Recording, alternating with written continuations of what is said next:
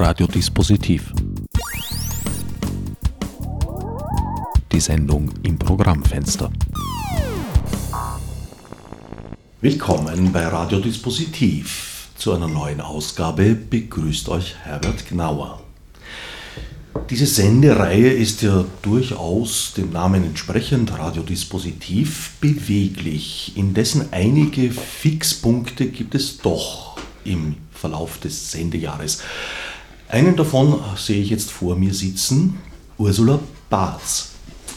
Ursula, du bist bereits zum sechsten Mal, ich habe nachgeschaut, zu Gast mit dem von dir kuratierten Symposion Dürnstein.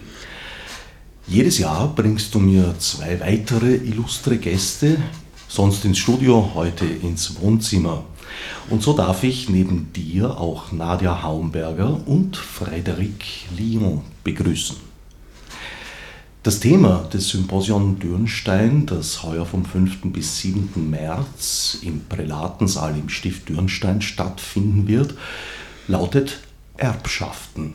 Kultur, Natur, Identität. Erbschaften gibt es ja allerlei, materielle, immaterielle, positive, weniger positive, sehr negative. Alle haben sie eins gemeinsam. Sie tragen eine Verpflichtung mit sich, sich damit auseinanderzusetzen, damit einen Umgang zu finden.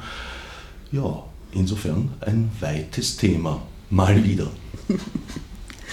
Ja klar, also ein weites Thema und ein komplexes Thema. Der eigentliche Ausgangspunkt war der Umstand, dass die Wachau seit 20 Jahren Weltkulturerbe ist, aber nachdem das in der Wachau selbst in der Zwischenzeit durchaus äh, umstritten ist, weil das Weltkulturerbe einen großen Besucherstrom nach Dürnstein gebracht hat, zum einen und zum anderen das Thema einfach äh, zu eng ist für ein Symposium Dürnstein. Das ist eine Fachtagung, aber nicht ein Symposium Dürnstein, weil das Symposium Dürnstein ja sich als ein, äh, einen Querschnitt bieten will über Themen. Deswegen kam ich dann auf die Idee, das zu erweitern auf Erbschaften, Natur, Kulturidentität oder Kultur, Naturidentität, äh, weil das tatsächlich im Moment nicht nur durch die Klimakrise, sondern durch andere Faktoren auch im Moment äh, eine Frage ist, die komischerweise nicht wirklich diskutiert wird, weil man könnte ja vermuten, dass man irgendwie sich fragt, äh, wie gehen wir mit der Natur um, die uns vererbt wurde. In dieser Form wird die Frage kaum gestellt, sondern es wird eher ähm, Natur als etwas ja, anderes gesehen. Ähm, ja, und auf diese Weise kam es eben dann zu dieser, zu dieser Tagung. Äh, Erbschaften kann man, das kommt auch noch dazu, im privaten Bereich ausschlagen. Im mentalen Bereich und im weiteren Sinn kulturell öffentlichen Bereich kann man Erbschaften ablehnen, aber man wird sie nicht los deswegen. Und ich denke, das ist eigentlich das Spannende an der Geschichte, dass man sich mit etwas auseinandersetzen muss, mit dem man sich gelegentlich gar nicht auseinandersetzen will. Nadja, du bist Kuratorin am Weltmuseum und dort insbesondere für die Sammlung Afrika südlich der Sahara zuständig. Auch eine Form von Erbe, das in diesem Fall institutionell verwaltet wird. Ich nehme an, wie bei vielen Wiener oder österreichischen Museen geht die Sammlung auf die ein bisschen wild gerichtete Sammelwut des einen oder anderen Habsburgers zurück. Ähm, eigentlich nur im Ausnahmefall. Also unsere ähm, Sammlungen oder die Sammlungen, die mir ähm, vererbt wurden in der Verwaltung, sind sehr unterschiedlich zusammengesetzt. Also ähm, von Missionaren unterschiedlicher Konfession, von Kolonialbeamten, von Weltreisenden, von Geografen. Also es meistens Männer zur damaligen Zeit und äh, wirklich eine riesige Bandbreite an Persönlichkeiten und Personen, die sich da offenbart. Natürlich schon auch so ein bisschen im Zusammenhang mit der damaligen KK-Monarchie, auch aufgrund der institutionellen Geschichte.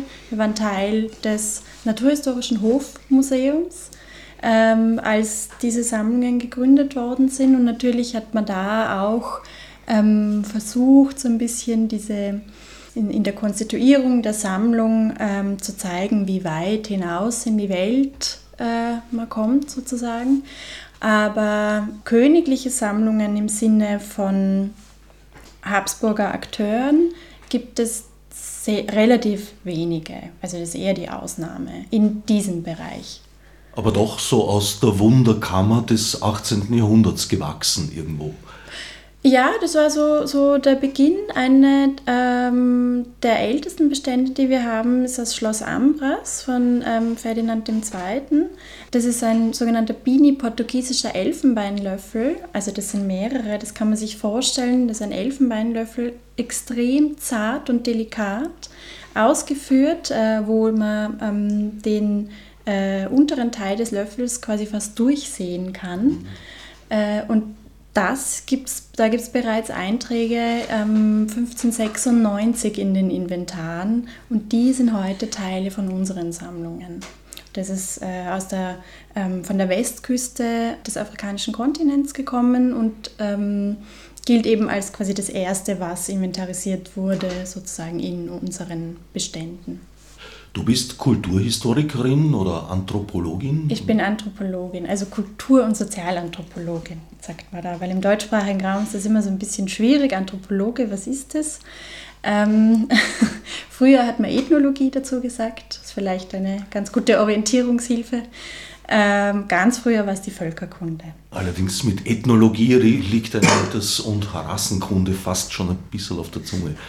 Auch ein Erbe, ein belastendes und damit sind wir eigentlich zu dir gekommen, Frederik, weil es hat etwas damit zu tun, dass du zwar jetzt nicht ein Erbe in dem Sinn verwaltest, außer dass du hin und wieder mal, ja, Autoren und Autorinnen der Zwischenkriegszeit spielst, aber thematisch auf jeden Fall sehr starke Bezüge hast zu, würde ich mal sagen, den Brücken der Vergangenheit, die leider in die Gegenwart oft noch existieren mehr, als wir uns das wünschen würden.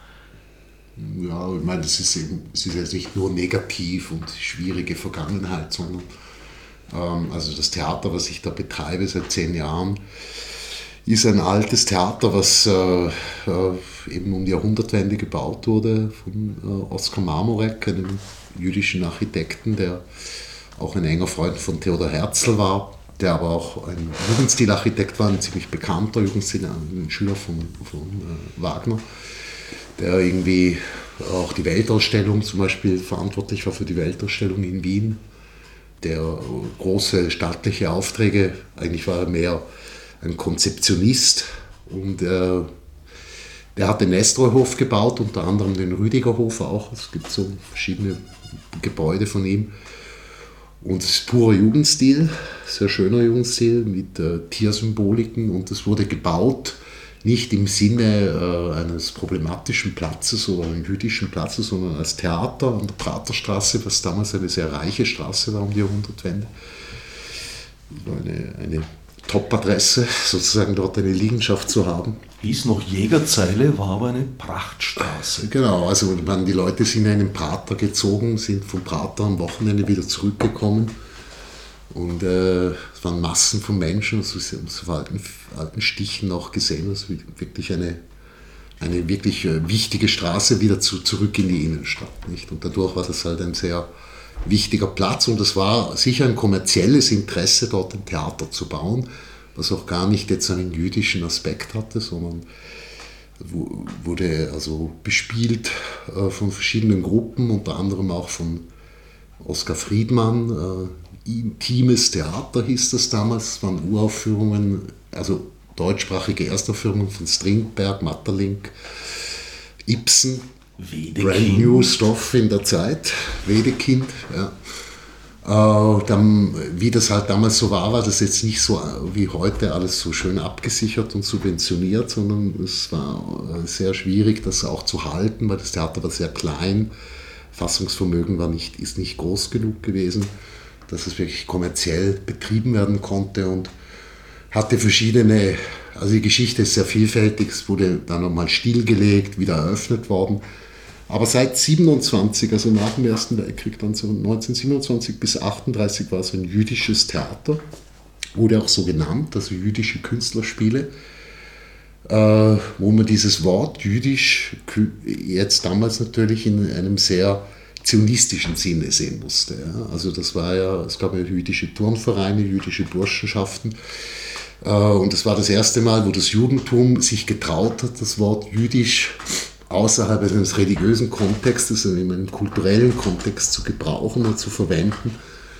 Und das war natürlich eine, letztlich eine zionistische, ähm, äh, das ist durch den Zionismus entstanden, also diese Art von äh, Benennung, das sozusagen wegzunehmen aus einem religiösen Kontext oder auch einem, also einen kulturellen Kontext zu betonen. Obwohl natürlich die Juden, die das gemacht haben, auch noch nicht genau wussten, was das ist. Ja, also genau. Das war eine, ist eine ewige Diskussion gewesen. Also die jüdische Identität ist dann damit auch nicht ganz geklärt gewesen, sondern im Gegenteil, sie wurde noch einmal problematisiert für viele Juden. Also sind wir plötzlich jüdische Kulturbewegung, was äh, war für viele gar nicht verständlich oder haben auch, hat auch zu krassen Ablehnungen geführt. Aber das Haus wurde dann eben geführt unter diesem Titel Jüdische Künstlerspiele.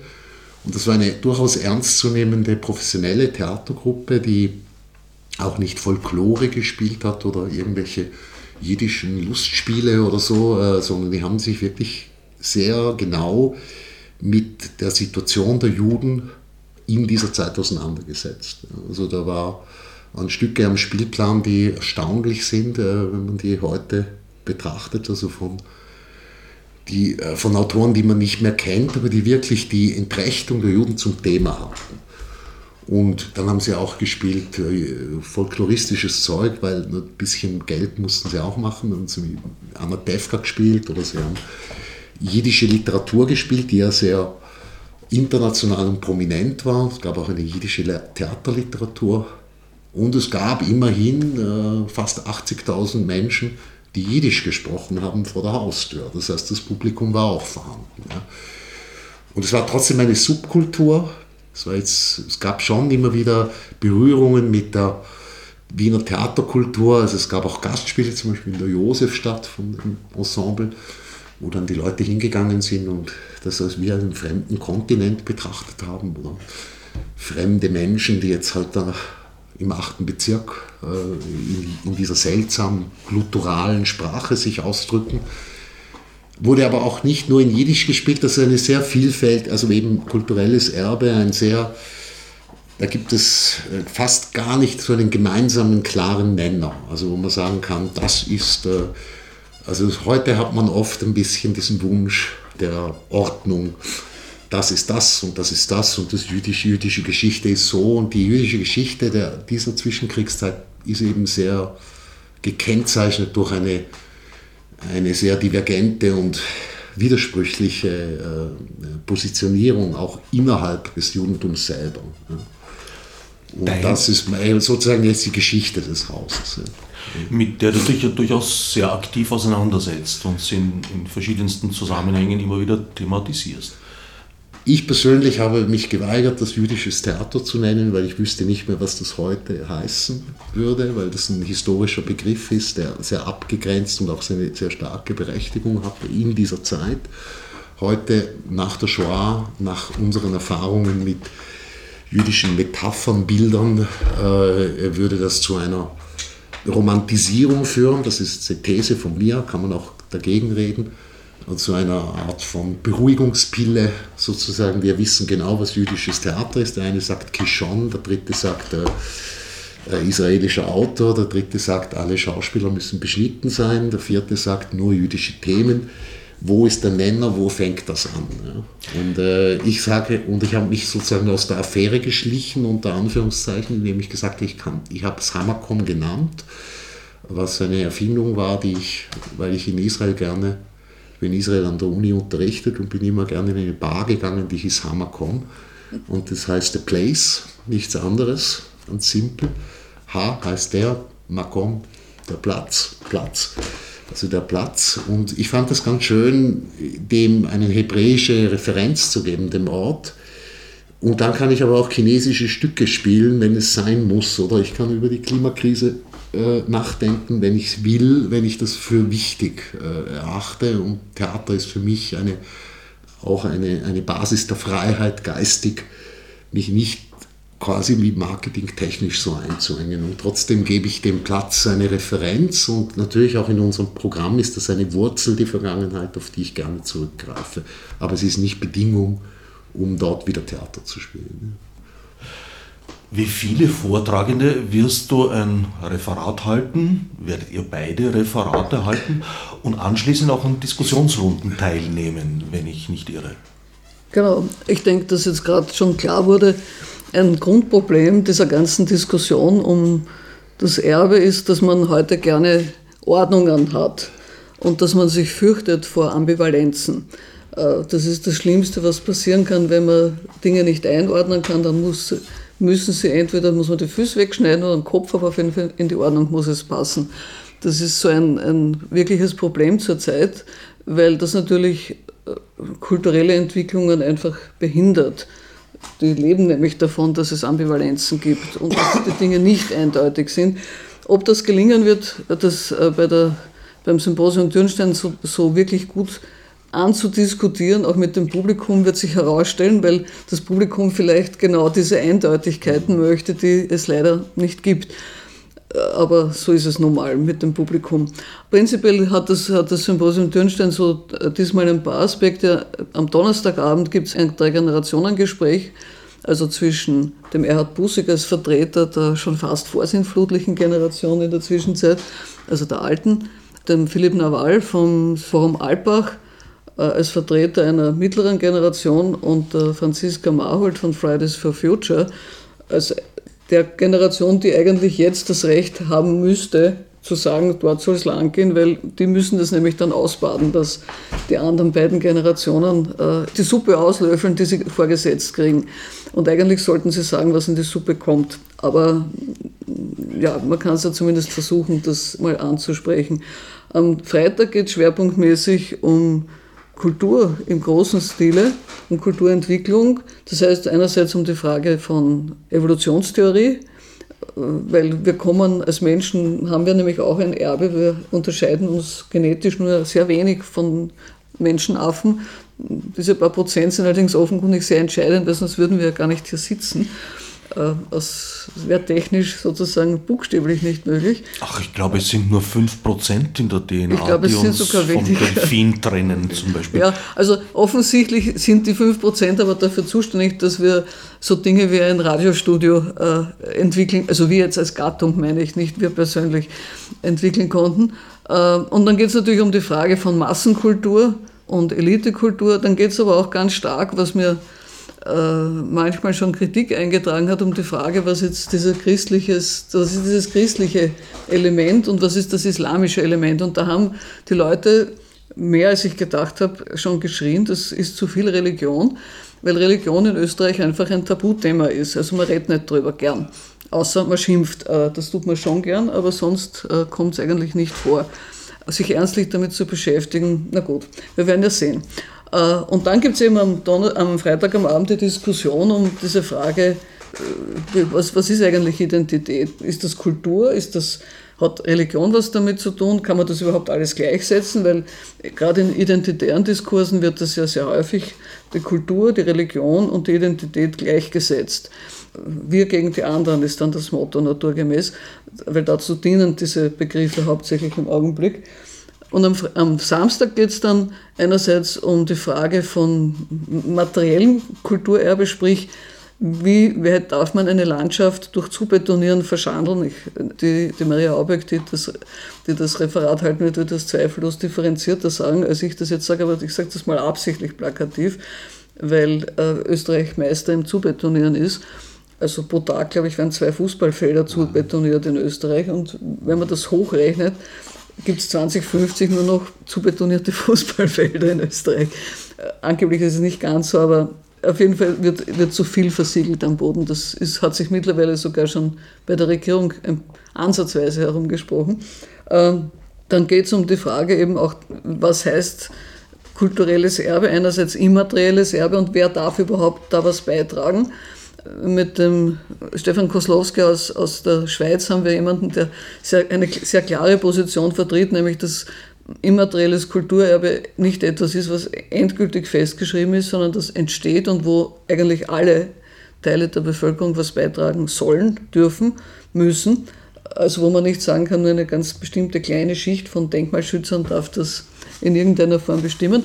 Ja, dann ist ein wesentlicher und in Österreich noch gar nicht angekommener Diskussionspunkt die Frage, was passiert mit den außereuropäischen Artefakten, die in unseren Museen liegen.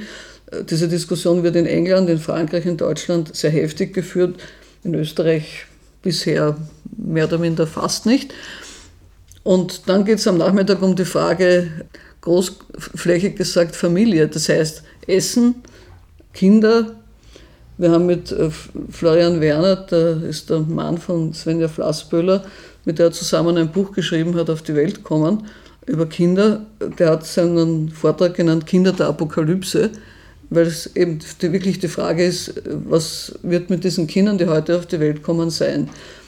Barbara van Melle wird über Essen sprechen. Die hat sich ja in der Zwischenzeit sehr stark mit der Slow-Food-Bewegung, äh, da ist sie eine Proponentin davon und sie ist dabei, jetzt die Kunst des Brotbackens äh, wieder zu entwickeln und publik zu machen.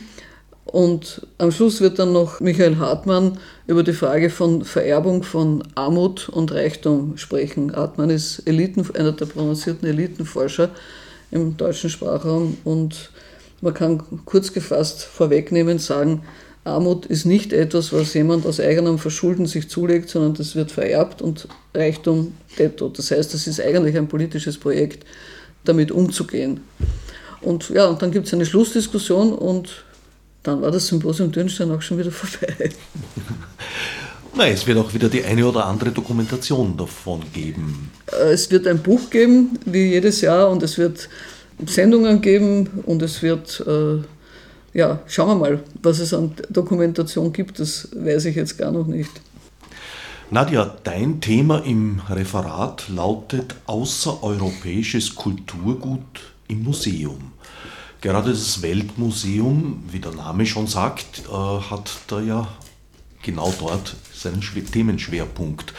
Und da gibt es auch durchaus das eine oder andere sehr umstrittene Sammlungsstück. Ich denke da zum Beispiel an die berühmte Federkrone des Montezuma. Ist die bei euch? Oder täusche ich mich da? Die, die ist bei uns, das ist aber eigentlich äh, eben nicht von Montezuma, sondern die ist im Volksmund, sage ich jetzt mal, als das bekannt.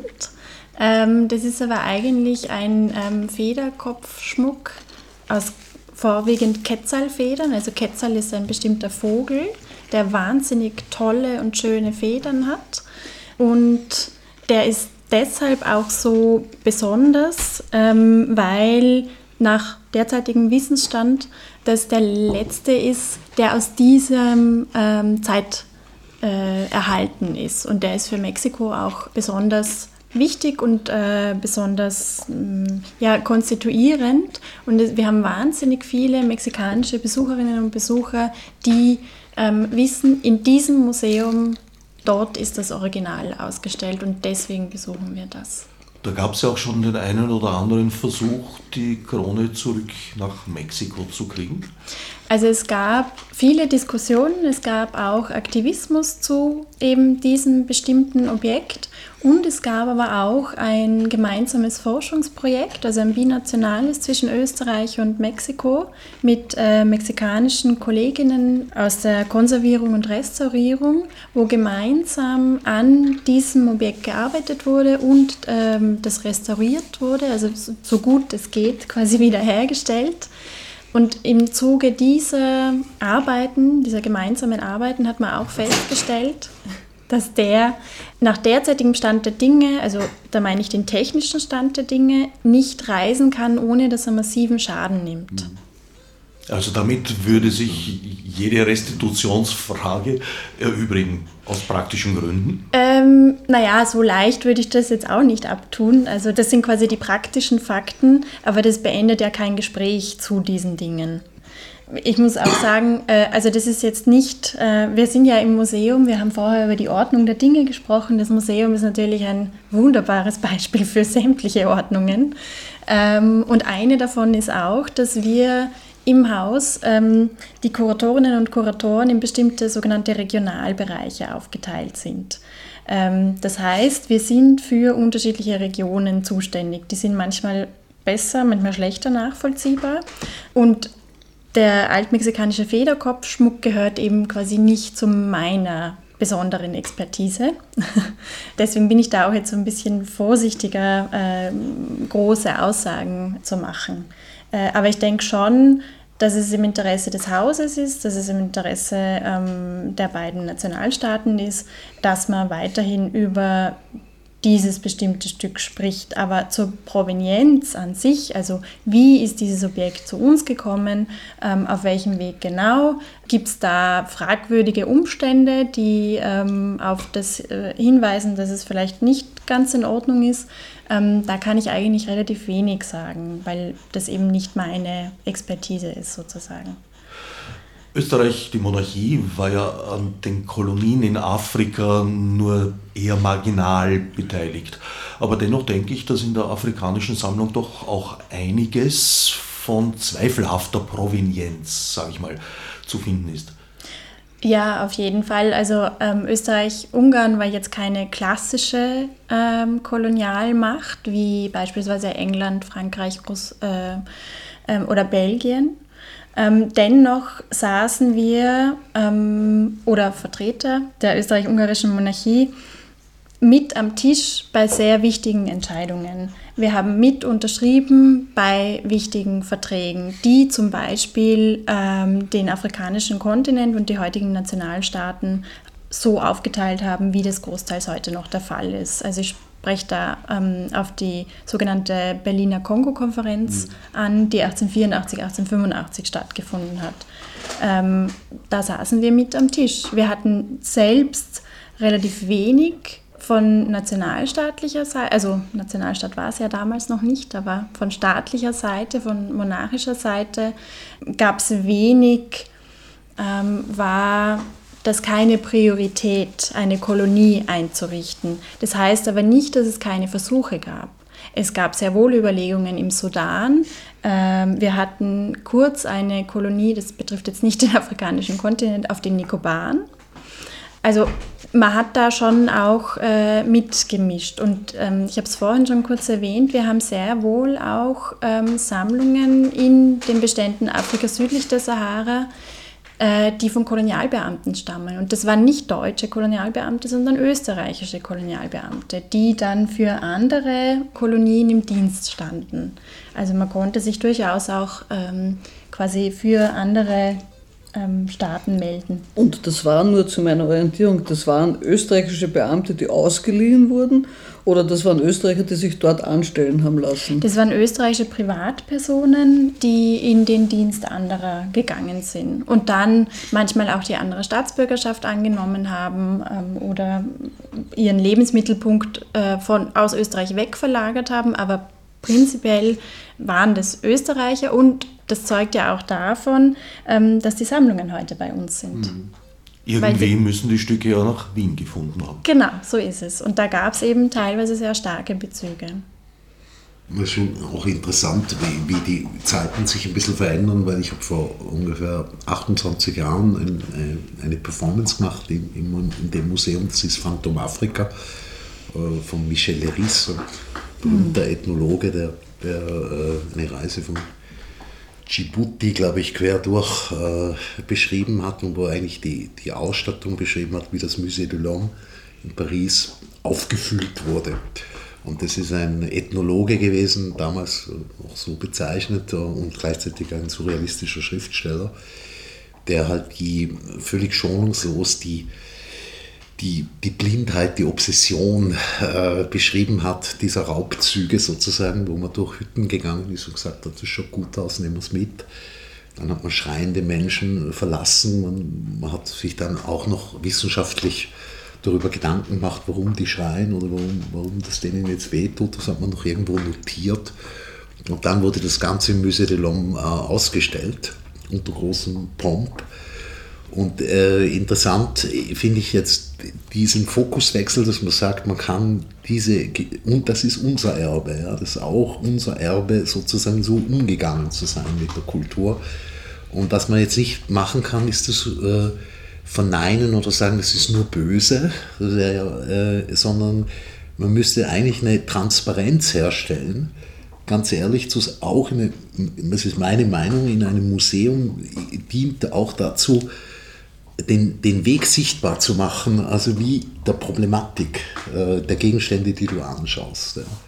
So vielleicht auch Tiere in einem Zoo, könnte man ja auch sagen, äh, äh, die sind zwar da, aber man müsste vielleicht darauf hinweisen, dass der neugeborene äh, hübsche Eisbär, der jetzt äh, großartig betrachtet wird, vielleicht noch einer ist von 20.000, die überleben. Und das müsste eigentlich ganz vorne im Fokus sein. So jetzt sehr gewagter Vergleich.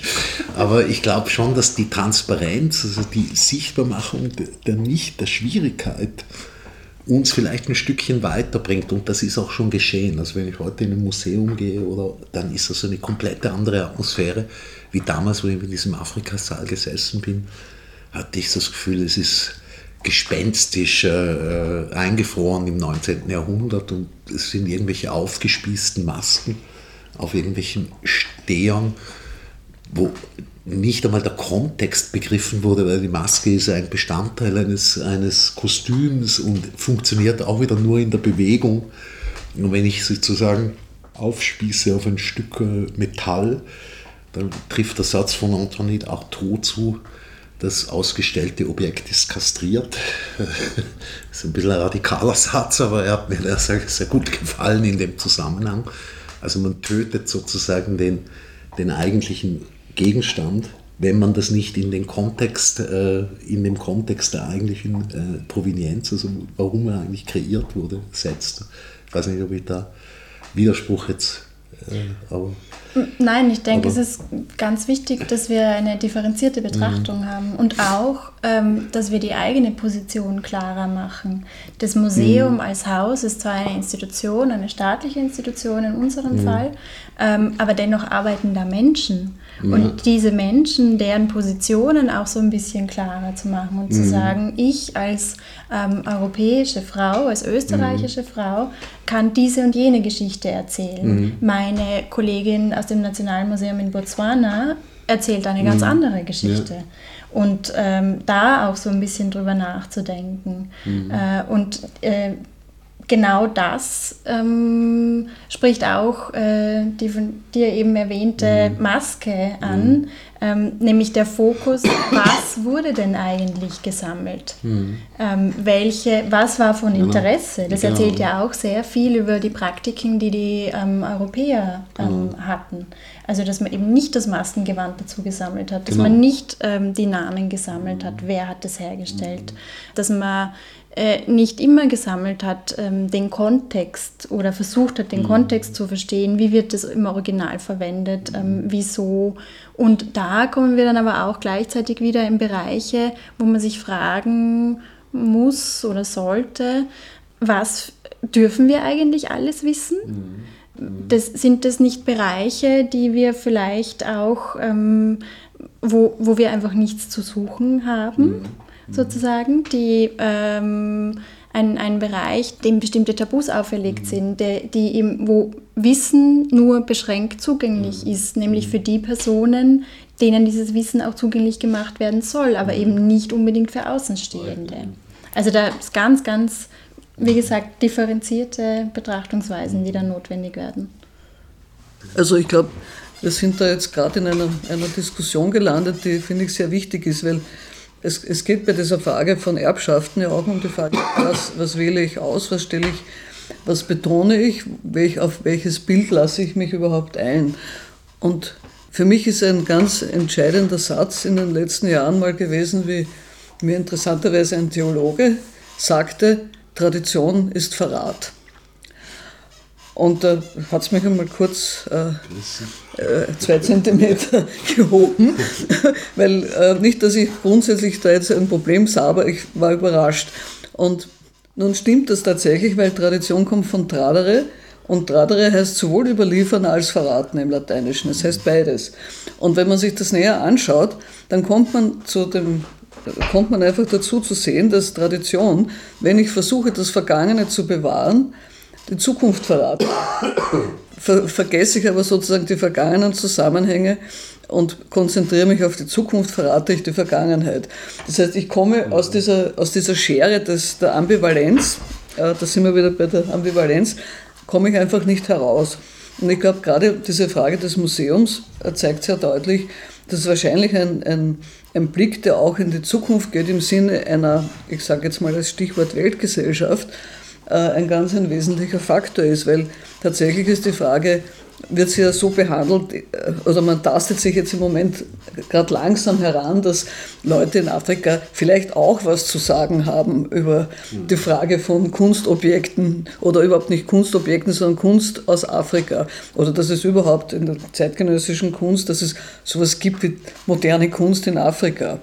das ist dann die, die, also ich war kürzlich in also kürzlich vor vier Jahren in Australien und habe mich sehr interessiert für die jetzt hochgefeierten äh, Bilder äh, der, äh, die, der Aborigines, die in einem für mich erschreckenden Kontext dort von der modernen Kunst aufgesogen werden und wieder zu Geld gemacht werden. Ja.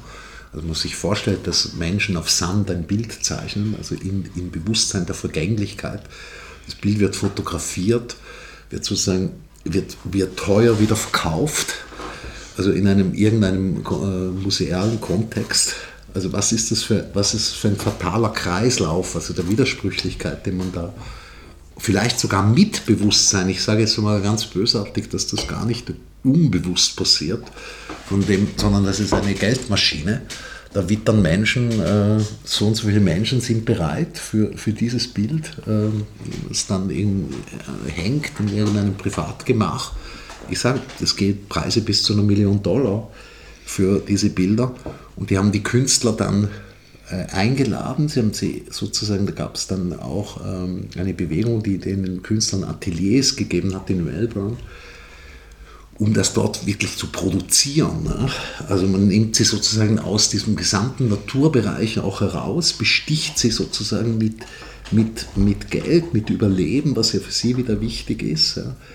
Ähm, also was geht dann, also was ist so eine Kette? Ja? Ich sage auch nicht, alles in dieser Kette ist böse ja? oder so, äh, ist ja auch zu, zu vereinfacht, aber eigentlich hat sie mich jetzt so von außen extrem erschrocken. Ja? Also wie, wie wir 2017 war das, äh, in der Lage sind, Prozesse einzuleiten der Entfremdung trotz Bewusstsein, also trotz Wissen um diese Dinge. Ja. Naja, ich glaube, das, äh, mit dem Bewusstsein bin ich ein bisschen vorsichtig, weil es ist ja doch das Bewusstsein primär äh, einer kolonialen Ausrichtung, muss man leider sagen. Also ich war noch nicht in Australien, aber ich habe die Ausstellung zum Beispiel im ja. Eselmuseum gesehen und mich auch ja. ein bisschen damit beschäftigt.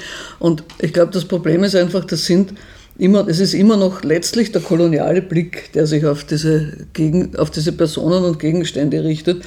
Weil es einfach ein Herrschaftsblick ist. In dem Moment, in dem ich das Geld habe, und also ich nicht als Person, aber als, als, als Schicht, als, als äh, Gruppe bestimme ich einfach, äh, das ist einfach Macht und das, ist, das hat ganz viel mit dieser Kolonialmacht zu tun, die immer noch äh, nicht wirklich reflektiert ist. Ich meine, man braucht ja nur anschauen bei uns die Diskussion um die Frage nicht mal der, der Migration, sondern wie geht man mit Leuten um, die hier in dritter Generation mit irgendwelchen Vorfahren aus, weiß Gott, äh, mhm. dem Balkan umgehen. Also wenn ich mich jetzt selber anschaue, das fällt mir gerade unterm Reden ein. Ich meine, ich bin auch die dritte Generation einer tschechischen Immigrantin. Meine Großmutter hat perfekt mhm. Tschechisch gesprochen und ihr Familienname war Tschechisch und das war ganz normal. Ich habe es leider nicht gelernt, weil man um die Zeit damals nicht wusste, dass das nützlich sein könnte, Tschechisch zu können. Aber Jetzt, niemand thematisiert das. Nur bestimmte Gruppen werden thematisiert. Mhm. Bei mir nimmt man automatisch an, ich bin aus Wien. Stimmt auch, ich bin aus Wien. Ähm, ich habe einen österreichischen Reisepass, ich spreche entsprechend. Die Leute, um die es da geht, sprechen auch entsprechend Deutsch, haben einen österreichischen Reisepass.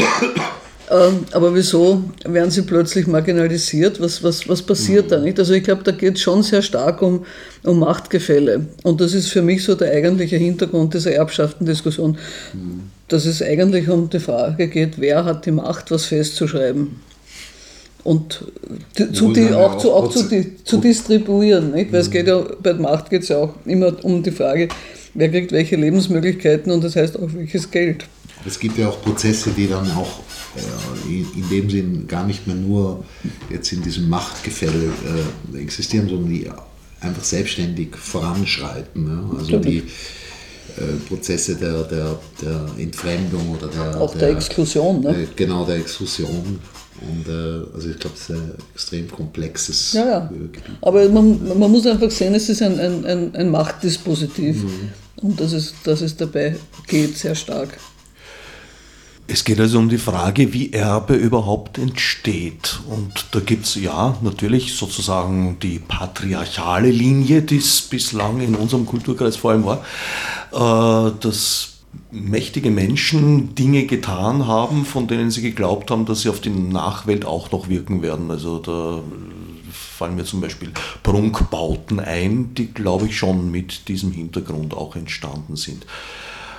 Weniger hochgestellte soziale Schichten hatten weniger Möglichkeiten und wahrscheinlich auch weniger daran gedacht, jetzt bewusst für die Nachwelt etwas zu hinterlassen, wahrscheinlich auch sehr unterschiedlich. Ihre Möglichkeiten waren jedenfalls begrenzt. Das hat sich heute geändert. Wahrscheinlich sind wir die archivierungswütigste Generation, die sich jemals auf diesem Planeten bewegt hat ich habe schon sehr lange den Eindruck, dass äh, früher mal Familienfotos zum Beispiel, auch eine Form von Erbe, äh, fotografiert wurden, dann liebevoll in Albums geklebt und auch hin und wieder mal angesehen. Heute ja, werden sie fotografiert und dann auf irgendwelche Festplatten. Obwohl es äh, digital ist, verschwindet. Also wir, wir müssten nicht eigentlich, zwingend. Nein, wir müssten ja eigentlich alles äh, auf ein Material äh, dokumentieren, dass es, wenn wir in diesem Traum der ewigen Erhaltung leben, da gibt es ja, gibt's ja Archive, die sich damit beschäftigen in Amerika. Also wenn Sie, ich, ich erschrecke selber über Aufnahmen, die ich aus persönlicher Archivierungslust von Inszenierungen von mir vor 30 Jahren habe mir VHS aufgenommen, wo man kürzlich einmal über den Better kam die anschauen wollen und sehen nur noch Flecken. Ja. Und das war, hat mich sehr beruhigt auch und belustigt, weil ich sagte, das war ja von mir damals gemacht, dass ich irgendwann einmal in meiner Pension dann vielleicht sitze und schaue, na, was habe ich gemacht mit 35 und sehe eine, eine Theateraufführung mit Flecken. Ja. Interessant. Also ich müß, hätte jetzt rechtzeitig dieses Material umformatieren müssen äh, auf ein, äh, auf ein äh, archivierungssicheres Material. Und, und das ist auch interessant, was wir glauben. Wir, wir sind so mächtig in der Archivierung, aber vielleicht sind wir sind wir da sehr bröselig, keine Ahnung. Ja. Das haltbarste Archivierungsmedium sind, glaube ich, immer noch die Steintafeln. Auch Tontafeln waren recht gut, ja. solange sie nicht runtergefallen sind. Äh, Vinylschallplatten sind auch nicht schlecht, nicht auch schlecht, weil die Technologie, sie abzuspielen, sehr einfach ist, weil das ist ja auch noch etwas. Womit mhm. schaut man es denn dann an? Aber auf der anderen Seite kann ich mir schon auch vorstellen, dass es künftige Generationen geben könnte, die sich denken, bitte, was habt ihr uns da aufgehalst? Seid ihr wahnsinnig?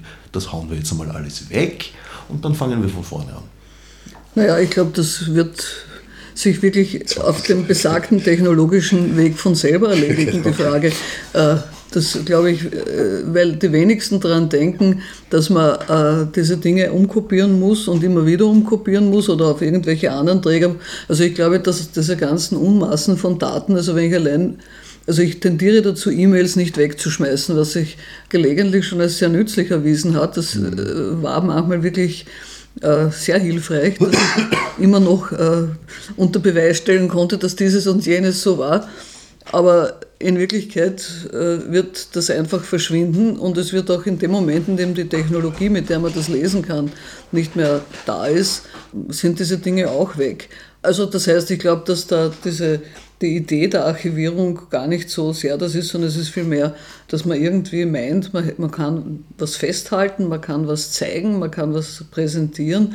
Aber dass das länger als fünf Minuten hält, ist, glaube ich, gar nicht das Thema. Also die Menschen, die ich, ich, wohne in der Nähe von Schönbrunn äh, und gehe da sehr oft spazieren und sehe Unmassen von Menschen, die ein Selfie machen vor dem Schloss, ein Selfie hinterm Schloss, wagemutige auch noch auf der Gloriette. Aber wie lang ist die Lebensdauer dieser Selfies? Die werden irgendwo in irgendwelche Netzwerke gestellt und dann verschwinden sie einfach. Ja. Nämlich nicht schnell, aber, aber man kann einfach absehen, weil in dem Moment, in dem die Technologie weg ist oder auch das äh, aus irgendwelchen Gründen der Provider ausfällt, ist das Zeug einfach futsch. Gute Frage, weil im Internet natürlich ist es äh, sehr schön dezentral distribuiert und ja, könnte unter Umständen langfristig wirksam sein. Eine Wirkung ist äh, von den Selfie-Menschen auf jeden Fall, sie filmen sich vor allem dabei, wie sie sich die Dinge nicht ansehen. Also es ist ein, eine Doku wieder mal eine Dokumentation, äh, die unbeabsichtigt ist. Und das passiert ja, glaube ich, auch sehr oft, dass Erbstücke ihre Bedeutung krass ändern, die entweder mal wichtig waren und dann nicht mehr oder umgekehrt. Also beim, vielleicht ganz kurz beim Symposium Dürnstein wird der Johannes Rauchenberger darüber reden, äh, über die Erbstücke christlicher Bildtraditionen, wo die und wie die überall in der zeitgenössischen Kunst auftauchen. Der Johannes Rauchenberger ist ein, äh, jemand, den man international mehr kennt als in Österreich. Er ist ein wirklicher Spezialist äh, für Avantgarde-Kunst und genau mit diesem, mit diesem Fokus von Tradition und traditionell und, und Verwerfung von Tradition. Und also ich kenne seine Arbeit sehr gut äh, und da kann man genau sehen, äh, wie halb bewusst, unbewusst, äh, absichtlich mit Bösartigkeit oder auch nicht Bilder, Traditionen fortgesponnen werden. Und das gilt sicher für vieles, weil man natürlich mit Verlaub, aber wenn man die derzeitige Regierungspolitik ansieht, dann kann man zum Beispiel äh, in die 30er Jahre zurückgehen und auch noch etwas früher und ähnliches, sogar sehr ähnliches finden. Also das heißt, und das wird gar nicht so sehr thematisiert, vielleicht wissen das die Leute, vielleicht wissen sie es auch nicht. Also es gibt so, man, man spricht da manchmal von tiefen kulturellen Strömungen ne? und sowas gibt es schon wirklich. Äh, wo das, das ist auch interessant, das finde ich ganz interessant, die tiefen kulturelle. Es gibt ja auch diese ich weiß nicht, Teveleit noch. Genau. Der irgendwie, das war für mich damals, wie ich Geschichte studiert habe, das war so äh, ein neuer Marker in der, im Geschichtsstudium. Gesagt, man betrachtet nicht mehr Erbe in einem globalen interpretierten Sinn, sondern betrachtet das Ganze in der Einzelheit. Ja. Die haben ja, also für mich war das wahnsinnig erhellend, diese, diese Bücher, die sie geschrieben haben, weil das für, für mich plötzlich Zugang geliefert hat zu zur Ambivalenz, zu, so wie ich selber die Welt reflektiere. Ja. Das ist nicht mehr eindeutig und dadurch auch schon wieder äh, ideologisiert oder auch politisch äh, infiltriert, sondern ich muss mich trauen, in den, in den Blick der Fragmentierung, ja, in diesen Blick der Fragmentierung auch zu, zu riskieren. Ja. Und da kommt unglaublich viel Verborgenes äh, hoch. Also wenn du alte Briefe, alte Postkarten, alte Umgangsformen, ja, auch die Sexualität ist ein Punkt, der, der da vollkommen äh, weggezogen wird, aus, oft aus kulturellen Erbschaftsdiskussionen, dass sexuelle Obsessionen sich natürlich vererben, ja, also sich natürlich weitergeben, auch in ihrer Widersprüchlichkeit. Gibt es auch Leute, die sagen, ganze politische Konfliktfelder sind nur so lösbar Palästina-Konflikt, ein ewiger gordischer Knoten. Wenn man sich mal anschaut, welche Divergenz in der Sexualität dort das wirkliche Problem ist. Ich habe dort gelebt, ich habe das immer empfunden, ich konnte es nie formulieren.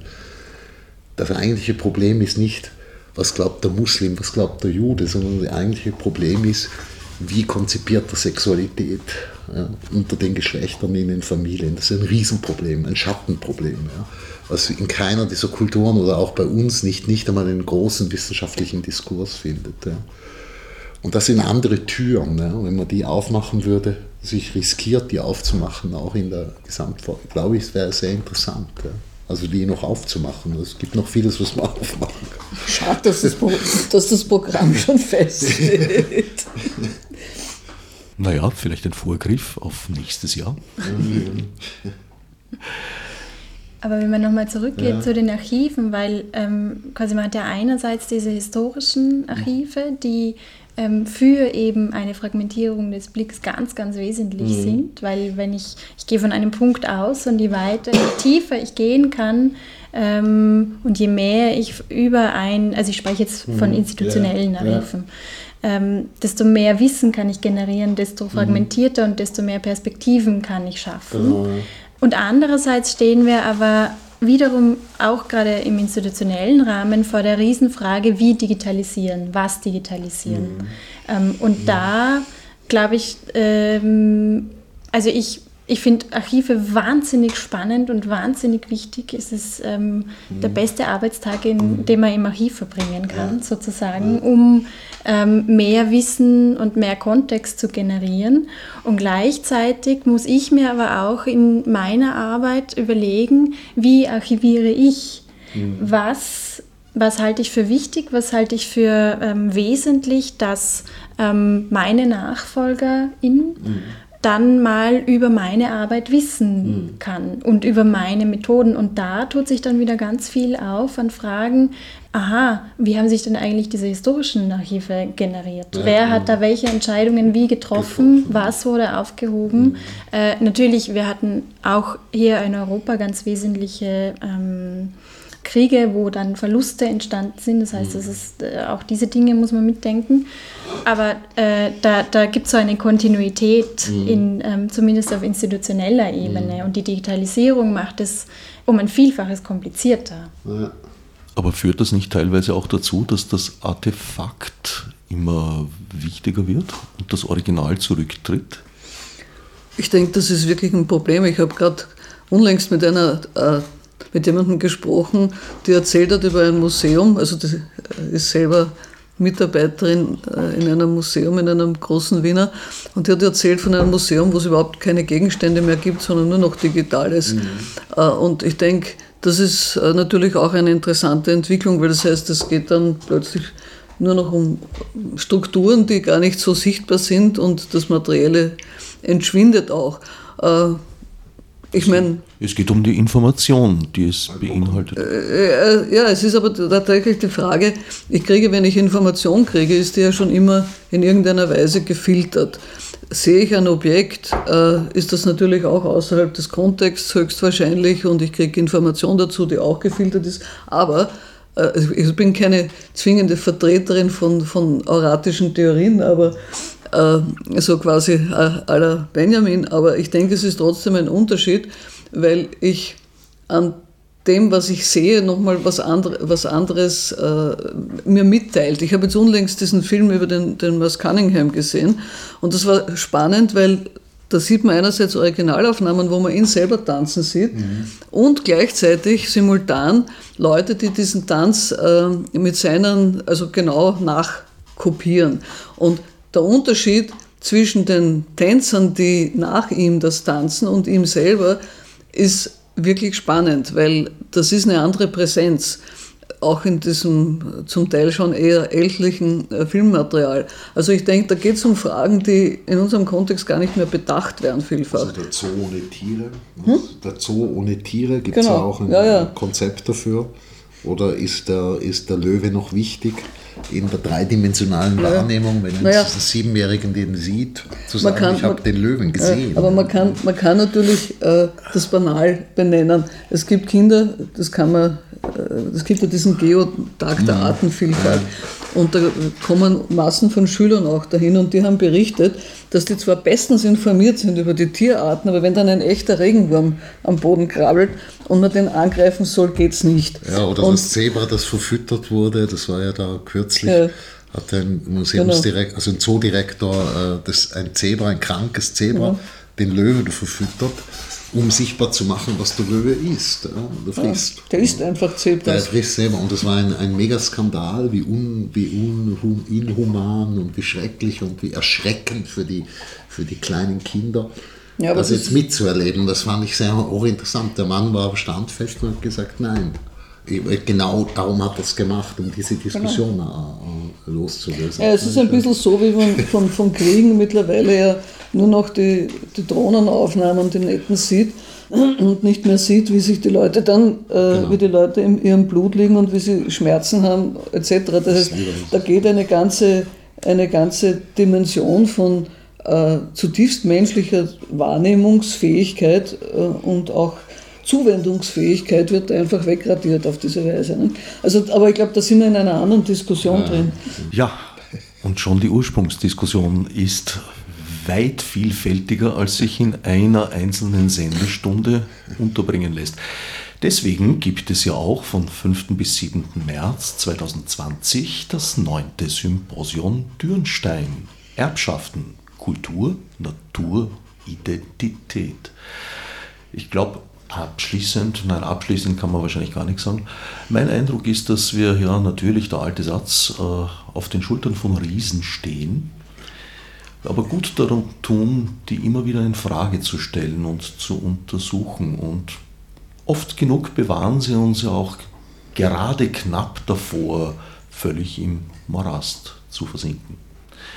Ich danke Nadja Haumberger, Kuratorin am Weltmuseum Sammlung Afrika südlich der Sahara, Frédéric Lyon, Leiter des Hammerkomm-Theater Nestreuhof und Ursula Barz, Publizistin in den Bereichen Wissenschaft, Religion und Philosophie vorwiegend und in diesem Fall Kuratorin des genannten Symposions, über das man sich natürlich auch im Internet unter www.symposiondürnstein.at informieren kann. Herbert Gnauer dankt fürs Zuhören. Als Nef Marburg mit Fichte subsidiar